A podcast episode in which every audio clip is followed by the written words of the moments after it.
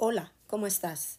Es tu hermana y amiga Isabel Pinales en The Barbo Today and Forever, en Hay Esperanza.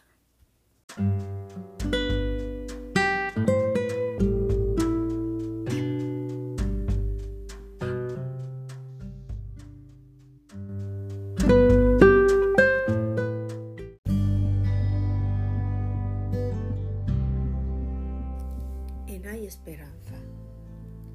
Mucha gente habla de conocer a Dios, pero cuando tiene que hacer una definición de Él, lo califica como una persona muy exigente.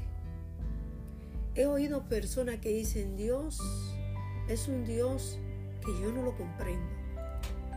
Porque si Él nos ama, ¿por qué viene el castigo? Si Él nos ama, ¿por qué sufrimos? Si Él nos ama, ¿por qué permite que tanta gente muera?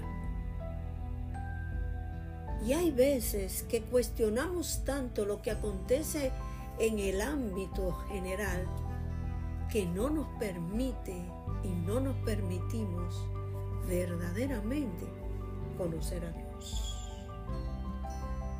Conocer a Dios, claves para conocerle. Temporada 3, episodio 7. Una clave para conocer a Dios verdaderamente, desde luego, nuestras vidas comprenderán mucho más de Él y de todo lo que Él es cuando nos comprometemos, cuando nos acercamos, cuando nos intencionamos conocerle y nos acercamos en oración, en devoción, en compañerismo y en adoración a Él. Pero eso solo puede suceder haciendo o tomando la decisión de recibir a Jesús y sus promesas en nuestras vidas. Y sobre todas las cosas, aceptar que nosotros por nosotros mismos no podremos conocer realmente quién es Dios.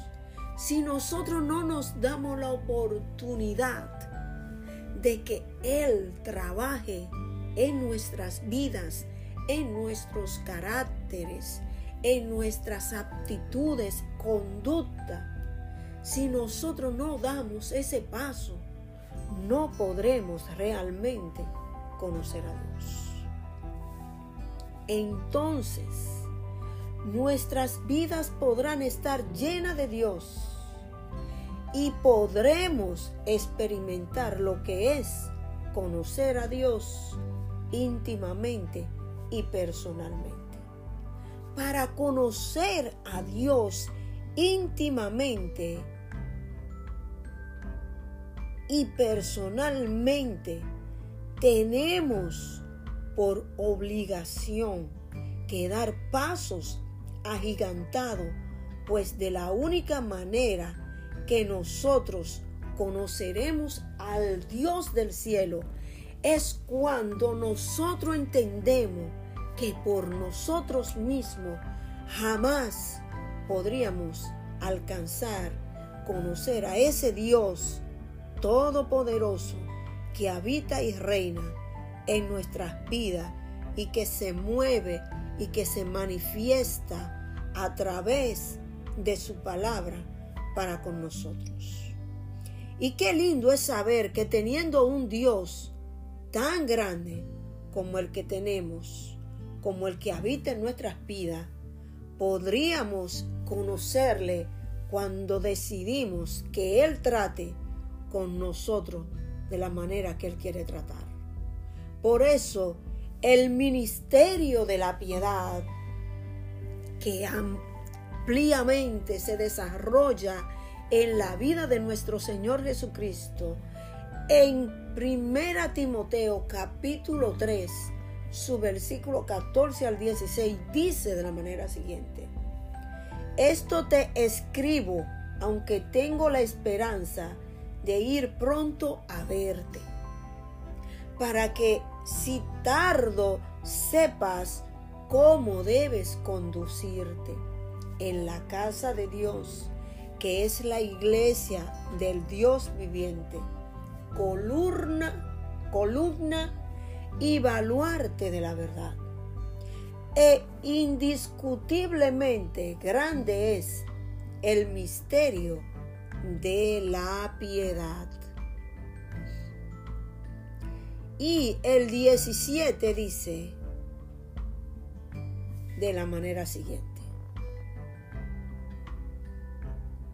Dios fue manifestado en carne, justificado en el Espíritu, visto por los ángeles, predicando a los gentiles,